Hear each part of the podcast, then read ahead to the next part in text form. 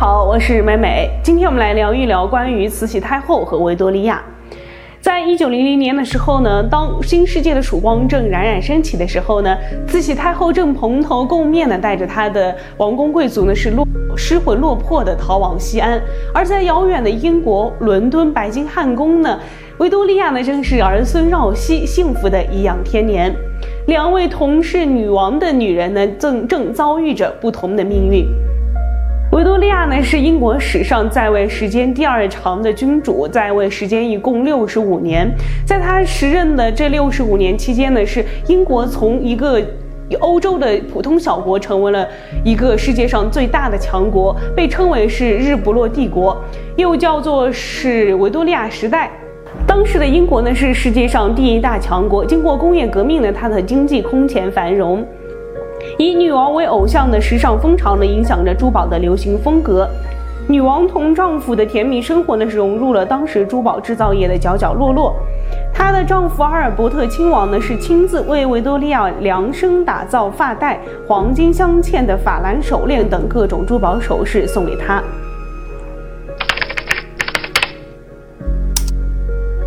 比起维多利亚的幸福生活呢，慈禧就要显得落魄的很多。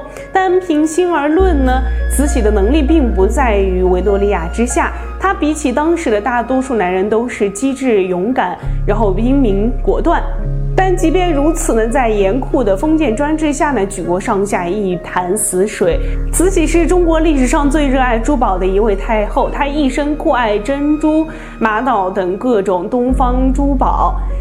他还被称为是翡翠狂人，在他的一生中呢，他收藏了无数的，呃，珠宝，像举世闻名的大家都熟知的翡翠西瓜、翡翠白菜呢，都是价值连城。据历史记载呢，他拥有大小不一的珍珠呢，有上万颗。陪葬品中，他身上盖的金丝珠镶有一万两千一百零四颗珍珠，他的颈项挂的串珠有五千九百二十颗珍珠串成，其他的净珠、朝珠、大珠、小珠呢是不计其数，可以看出慈禧对珍珠呢是钟爱有加。同一时代却经历着不同的命运，但是呢，他们对珠宝的喜爱以及追求呢，是引领着举国上下的一阵时尚的潮流。